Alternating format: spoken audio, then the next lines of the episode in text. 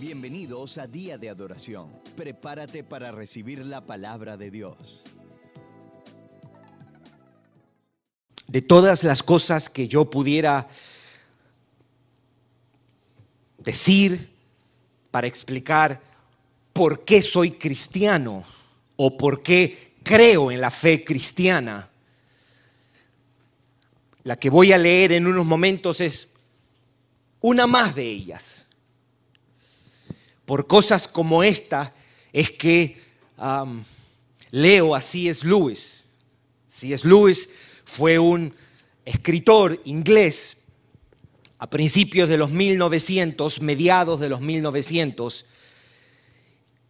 y una vez que le pidieron en plena guerra hacer una serie de exposiciones acerca del cristianismo, y cuando digo en plena guerra estoy hablando de la Segunda Guerra Mundial, la BBC de Londres, la radio, le pidió hacer una serie de exposiciones durante varias semanas y la compilación de esas exposiciones se convirtió en un libro que se ha llamado Mere Christianity o Mero Cristianismo. Es de alguna manera una exposición de cuáles son las cosas que nosotros cristianos, al margen de la tradición a la que somos parte o al margen de la denominación a la que pertenecemos, cuáles son aquellas cosas que los cristianos creemos y estamos de común acuerdo.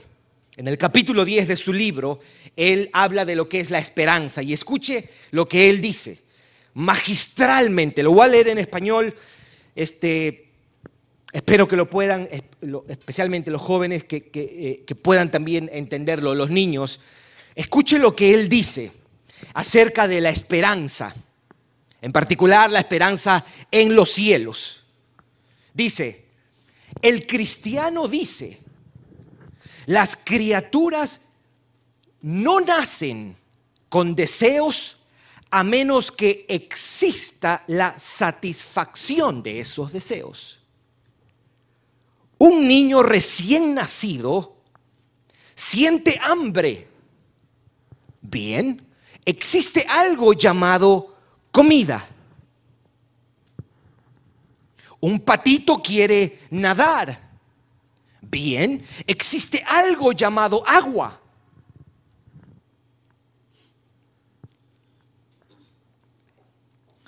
Los hombres sienten deseo sexual.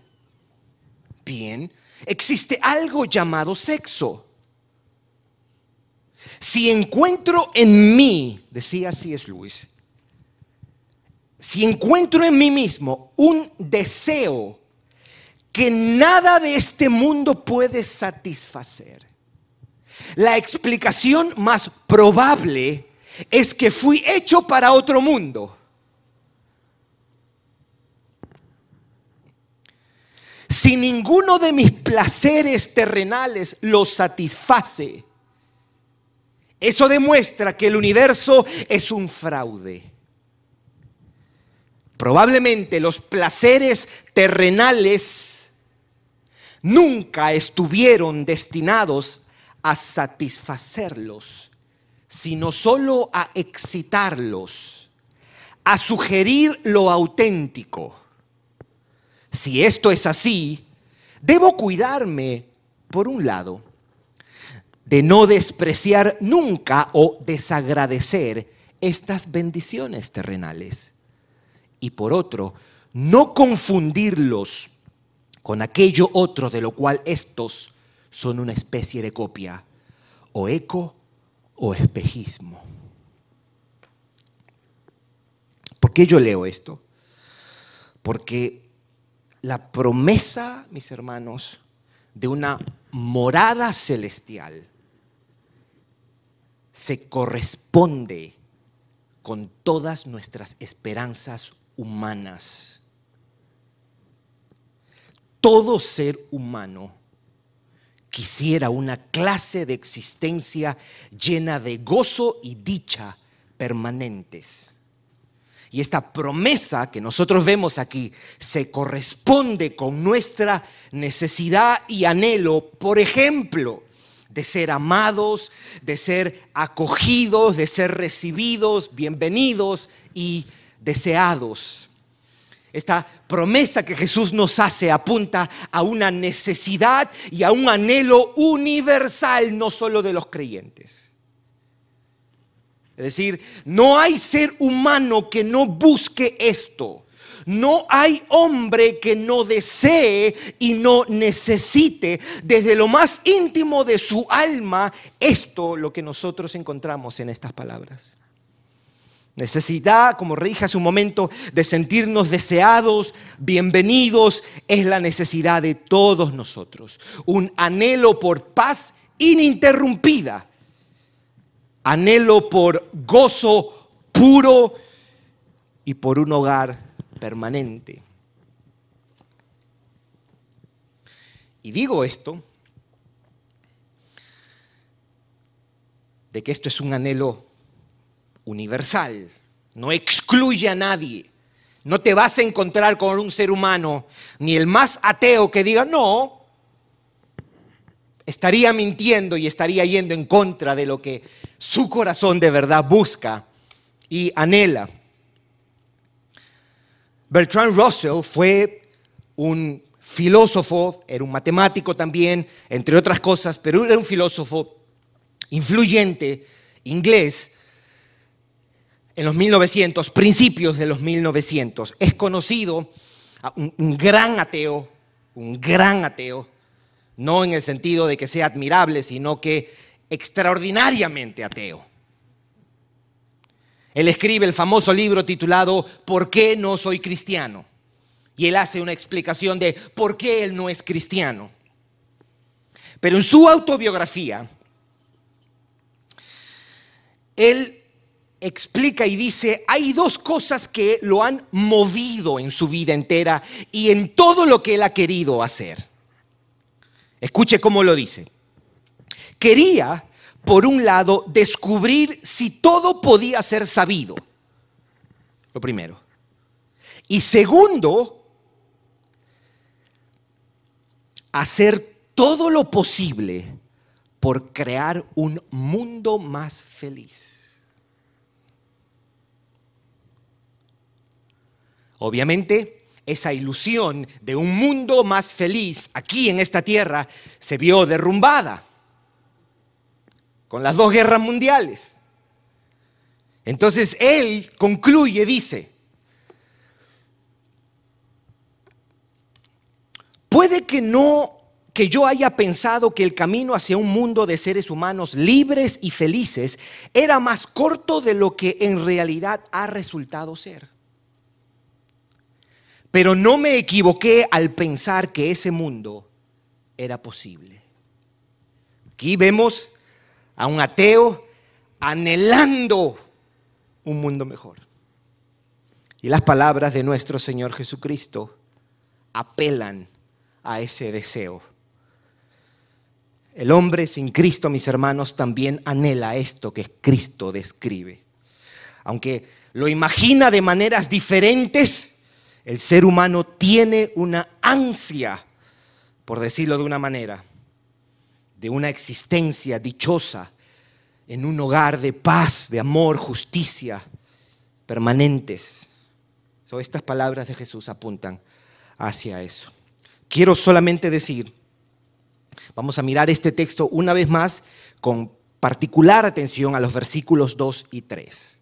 La semana pasada nosotros nos quedamos un momento meditando en esto de, no se turbe vuestro corazón, creéis en Dios, creed también en mí. Ahora viene, en la casa de mi Padre muchas moradas hay. So, vamos a, a mirar estos versículos y vamos a mirar dos cosas. El anuncio de que se va, eso es lo que hace Jesús aquí, él anuncia que él se va. Y número dos, la promesa que regresará. El anuncio que se va y la promesa que regresará al final, hago unas tres observaciones y algunas breves palabras de aplicación. el anuncio que Él se va. Versículo 2. En la casa de mi Padre muchas moradas hay. Si así no fuera, yo os lo hubiera dicho. Voy pues a preparar, voy pues a preparar lugar para vosotros él dice, Él va a preparar lugar para vosotros, para los discípulos. Y ahora esto debe ser entendido o interpretado a la luz de lo que va a pasar desde ese momento, como ya lo hemos dicho. Lo que él quiere decir con esto es que por medio de su muerte, por medio de su resurrección y por medio de su ascensión a los cielos, él preparará un lugar para sus discípulos. Voy a preparar un lugar para que cada uno de ustedes pueda estar en la casa de mi Padre, que de paso tiene mucho espacio. Por medio de todo lo que haré, les prepararé un lugar a vosotros para estar en el cielo. su muerte y resurrección obtiene perdón y libertad de nuestros pecados, obtiene vida nueva y adopción de hijos, pero también prepara un lugar en el cielo, en la casa del Padre.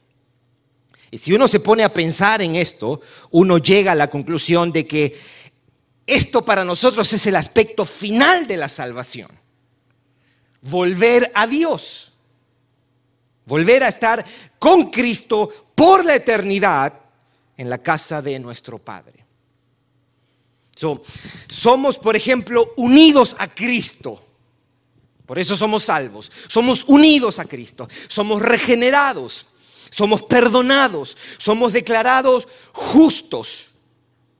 ¿Para qué? Para estar listos y entrar en gloria con Cristo.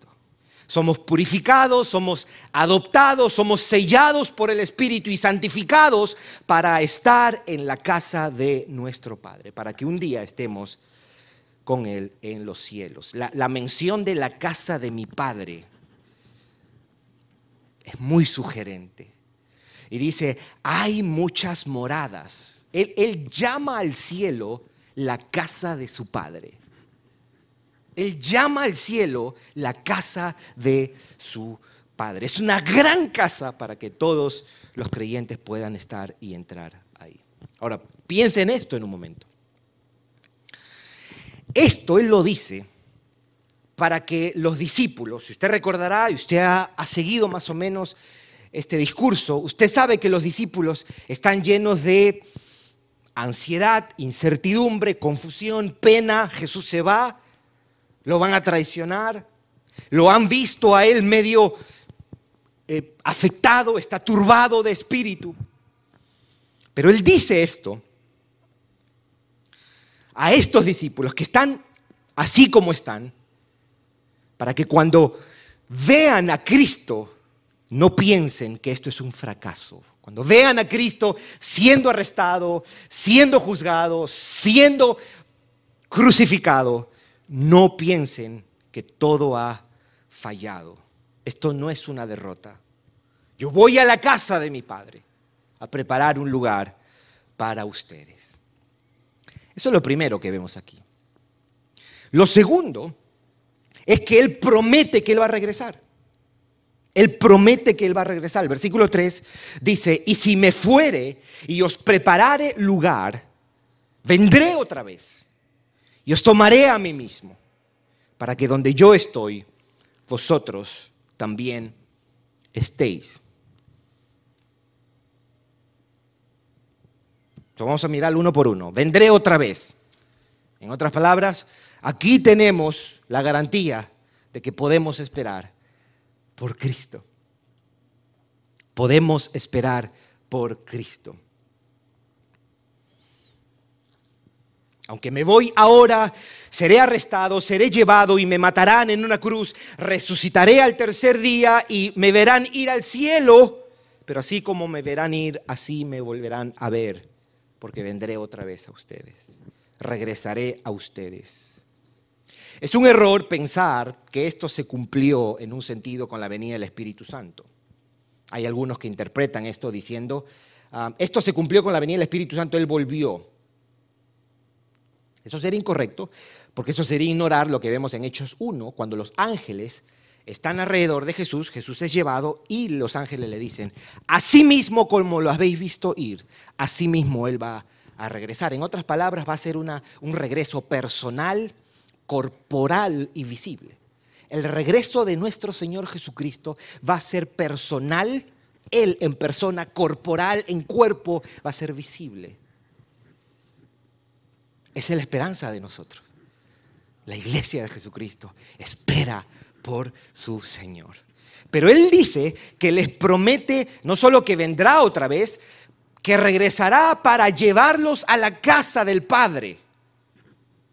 A la casa del Padre. El texto dice, si os me fuere y os preparare lugar, vendré otra vez y os tomaré a mí mismo para que donde yo estoy, y alguien diría, ¿a qué se refiere Jesús? Ahora, debo decir algo. Ya hemos dicho por qué Jesús hablaba de esa manera, como ya estoy, pero todavía no estaba. Y podemos decir que en virtud de su divinidad, Él podía hablar de esta manera. Pero ese, eso de a donde yo estoy, ¿dónde es eso? Bueno, el capítulo 13, cuando empezamos este estudio del discurso del aposento alto, usted recordará que Juan decía su hora había llegado para que pasase de este mundo a dónde? Al Padre. So, cuando Jesús le está diciendo, yo os tomaré para que donde yo estoy, está haciendo una referencia a la casa del Padre. Vendré otra vez, pero los voy a llevar a la casa del Padre. Y lo tercero que dice este pasaje es que les promete que los llevará para estar con Él. No es que vengo a llevarlos para que ustedes vayan y estén allá. Más bien, vendré y mire lo que dice aquí, os tomaré a mí mismo. Nos llevará a Él, nos llevará a estar en el cielo, pero lo más importante es que estaremos con Él. No es que me lleva a un lugar, sino que me lleva a un lugar para estar con Él. El cielo no es un parque de diversiones con 20 montañas rusas. Y una de las atracciones es Jesucristo. Equivocadísimos, mis hermanos. Como diría J.A. Packer, el cielo no sería el cielo si Dios no estaría ahí. Y eso es la gloria que nos aguarda y nos, nos espera. El énfasis tiene que ver con estar con Él en compañerismo con, con, Cristo, en comunión con Él. Note cómo lo dice William Hendrickson en su comentario del libro de Juan. Dice él, tan maravilloso es el amor de Cristo por los suyos que no está satisfecho con la idea de simplemente llevarlos al cielo. Quiere llevarlos a estar en íntima comunión con Él. Y esto, esto no es, te llevo y tú vas a estar en tu cuarto y yo en mi cuarto, como pasa mucho hoy día, ¿verdad? Vivimos bajo el mismo techo, pero no hay, no hay mirarnos cara a cara, olernos, escucharnos. Esto Jesús está diciendo, yo voy para que estén conmigo, para que estén conmigo. Ese día regresaremos, mis hermanos, para experimentar completamente y perfectamente aquello para lo cual fuimos creados. Adorar y estar en comunión con nuestro Creador. Amén. Lo quiero resumir. Él dice, en la casa de mi Padre muchas moradas hay. Si así no fuera, yo os lo hubiera dicho. Voy pues a preparar lugar, a preparar lugar. Por medio de todo lo que Él va a hacer, y va a preparar lugar para vosotros. Y si me fuere y os prepararé lugar, vendré otra vez y os tomaré a mí mismo, para que donde yo estoy, vosotros también estéis. Y sabéis a dónde voy, porque ya les había dicho, y sabéis el camino. por medio de su muerte y resurrección, Cristo prepara un lugar en el cielo para los creyentes. Ahí el cielo es la casa de nuestro Padre a la que iremos cuando Cristo venga por nosotros para llevarnos a estar en comunión con Él por la eternidad. No hay más lo voy a leer. Por medio de su muerte y resurrección, Cristo prepara un lugar en el cielo para los creyentes. Ahí es la casa de nuestro Padre a la que iremos cuando Cristo venga por nosotros para llevarnos a estar en comunión con Él por la eternidad. Qué palabras para más esperanzadoras, ¿no? Quiero hacer tres observaciones de esto. La primera tiene que ver, Jesús les dice, porque este pasaje empieza diciendo, en la casa de mi Padre, más bien, no se turbe vuestro corazón, creéis en Dios, creed también en mí. La pregunta que pudiéramos hacer, ok, ¿qué es aquello que debemos creer de ti, Jesús, ahora que estamos turbados?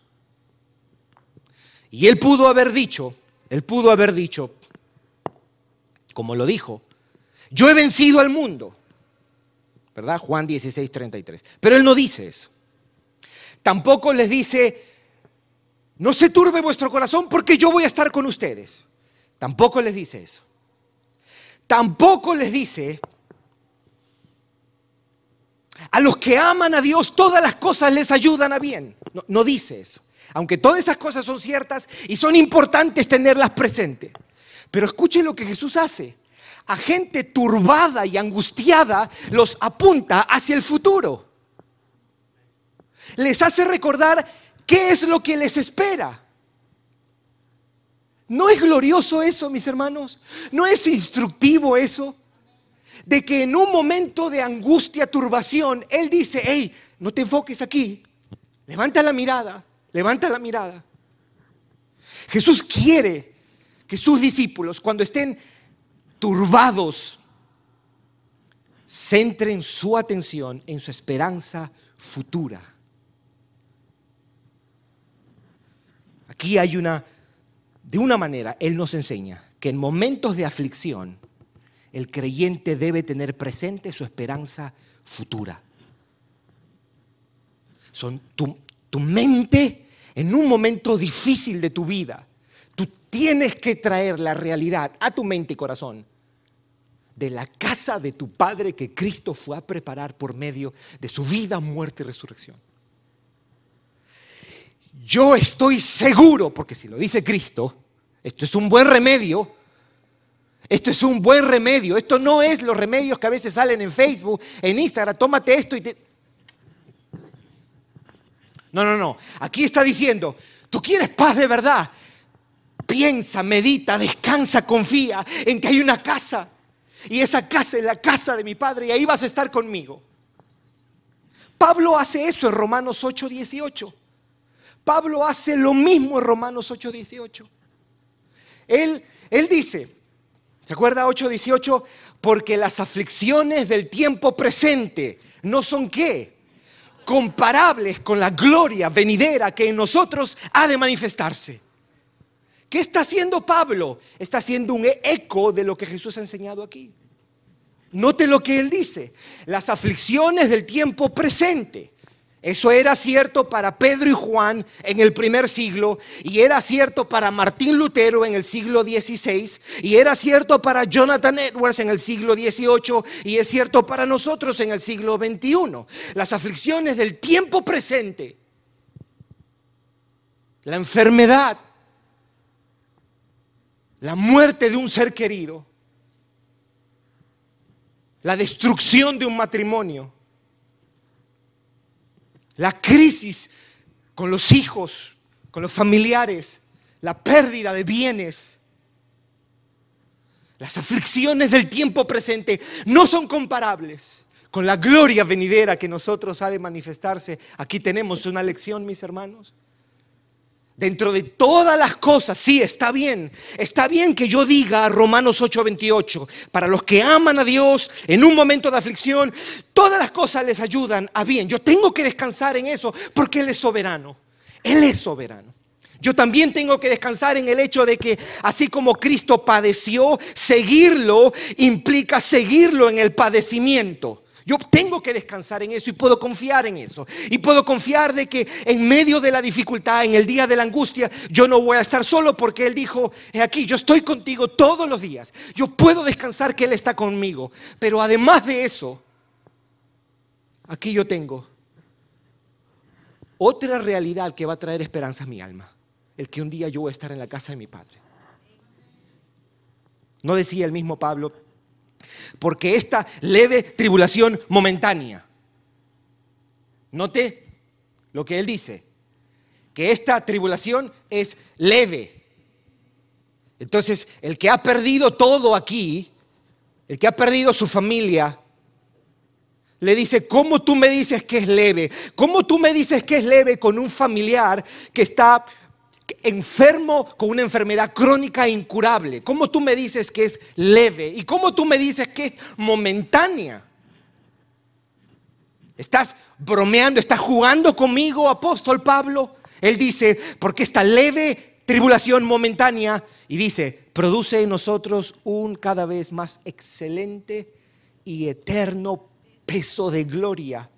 Y aquí dice, no mirando nosotros las cosas que se ven, sino las que no se ven. Pues las cosas que se ven son temporales. El sufrimiento que vemos hoy es temporal, mi amado hermano, mi amada hermana. Aunque dure 80 años es temporal. ¿Por qué te digo eso? Porque tú tienes que mirar tu vida a la luz de, la eternidad que pasaremos en la casa de nuestro Padre con Jesús. Cuando lo miras así y dejas de mirar tus años, tu aflicción en estos pocos 40, 50 años y tú sales para atrás y tú dices, no, no, no, no, esta tribulación es leve y es momentánea también. Lo segundo que quiero decir es la identificación del cielo como la casa del Padre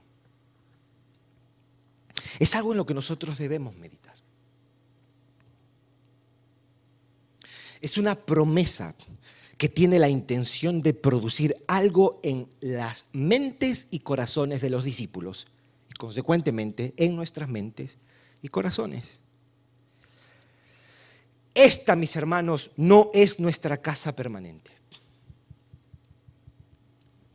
El mundo en su estado actual es un país extraño. Este no es nuestro hogar y Jesús quiere llevar los pensamientos de sus discípulos y los nuestros hacia esa realidad.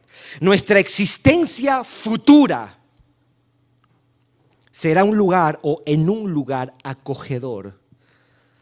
En inglés decimos cuando una casa es cálida.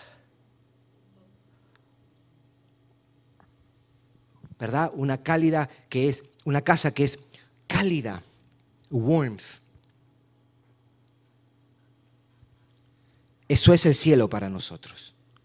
Una casa acogedora para nosotros. En inglés dicen cozy. Eso es el cielo para nosotros.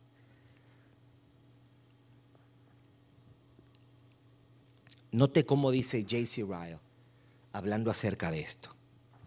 Él comenta y dice, esta, o sea, esta referencia a la casa del Padre, es una dulce y conmovedora expresión. El hogar, como todos los conocemos, es el lugar donde generalmente somos amados por quienes somos y no por nuestras habilidades y posesiones. El lugar donde somos amados hasta lo último. Nunca olvidados y siempre bienvenidos. En esta vida, los creyentes están en una tierra extraña, pero en la vida venidera estarán en casa. Por eso Pablo, cuando él está hablando acerca de qué pasa cuando nos vamos, eso está en 2 de Corintios capítulo 5, y él, él dice, estamos, cuando morimos, vamos a estar ausentes del cuerpo y presentes con el Señor. Pero la palabra que él usa ahí en el texto original es, vamos a estar Ahora, dice él, mientras estamos aquí, estamos lejos de casa. Pero cuando estemos allá, volveremos. a casa. Es por eso que algunas traducciones en inglés lo dicen así. El momento que dejamos esto, lo dejamos para empezar a morar en nuestro hogar. Nuestra casa no es este lugar, mis hermanos. Este no es nuestra morada. Estamos aquí de paso. Quiere el Señor usar estas palabras para traer una fuerte convicción en tu corazón. Una fuerte convicción en tu corazón. Yo he repetido esto muchas veces y yo creo que es apropiado repetirlo. Tú tienes una casa. No midas tu dicha si tienes una casa física o no la tienes. No te sientas menos por eso. El creyente tiene una casa, la casa de su Padre, y gigante, amplia, acogedora. Para allá vamos, mis hermanos. Para allá vamos. Y lo último que quiero decir es que esto es algo digno de imitar, de meditar más bien. Esto de si así no fuese, note cómo él lo dice en el versículo 2, si así no fuera, yo os lo hubiera dicho. Si así no fuera, yo os lo hubiera dicho. Me he preguntado, mis hermanos, probablemente cuando lleguemos allá tendremos la respuesta de todas esas preguntas bíblicas que nos hacemos. ¿Qué necesidad hubo de decir esto? Desde un aspecto humano, ¿ok? Porque yo no, Señor, no hacía falta, imagínense yo decirle al Señor, no hacía falta. ¿Qué me va a decir a mí? Ubícate, Gerson.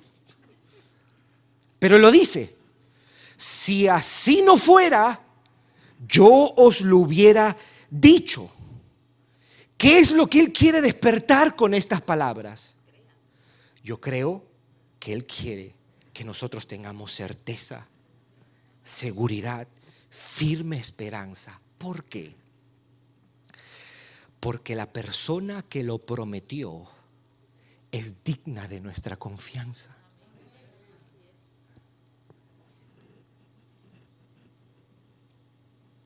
Podemos legítima y lógicamente esperar que esto se cumplirá.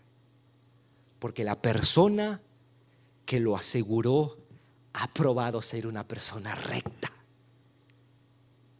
que habla y hace verdad. En inglés se dice truthful, truthful. Una persona que es tan tomada por la verdad que lo que habla y lo que hace expresa la verdad. Una persona honesta.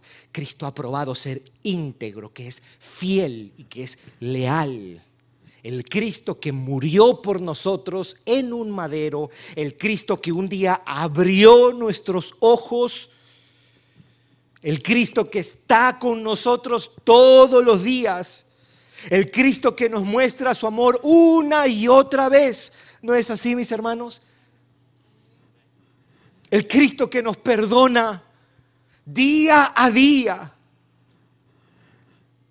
y nos sigue perdonando el que permanece fiel, Él es digno de nuestra confianza. El que prometió esto, versículos 1 al 4, es quien también ha edificado a su iglesia, ha protegido a su iglesia, ha sostenido a su iglesia.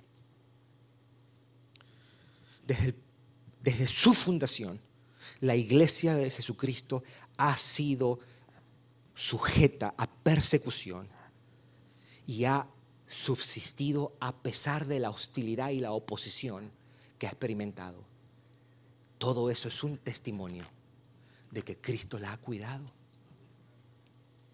Y esa misma persona que ha guardado tu alma, a pesar de tus fracasos y tu pecado, ese mismo Cristo que nos ha tenido tanta paciencia, Ese es el Cristo que dijo, yo vuelvo. Confía, yo vendré por ti otra vez. Es justo Y es lógico que nosotros podamos esperar que esto es cierto. Amén. Si usted me permite, porque hoy día es Día de la Madre y quizá eh, usted espera que yo diga algo respecto a esto. Mi hermana, mamá, yo quiero decirte una cosa.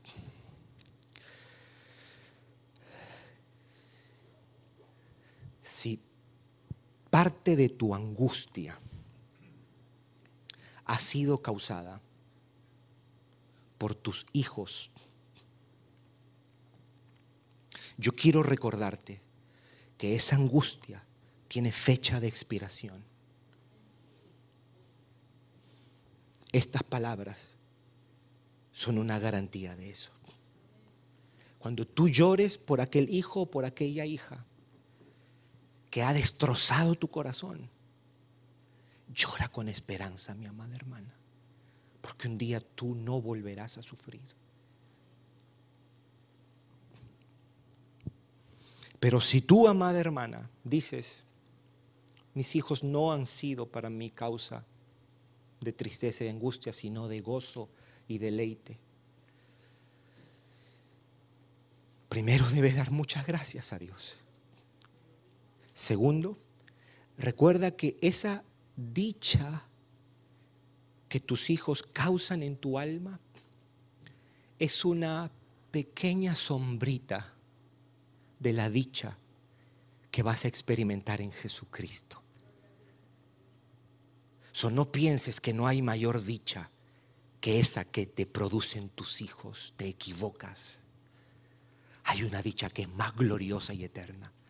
Porque cuando estemos allá, vamos a ver a Cristo cara a cara.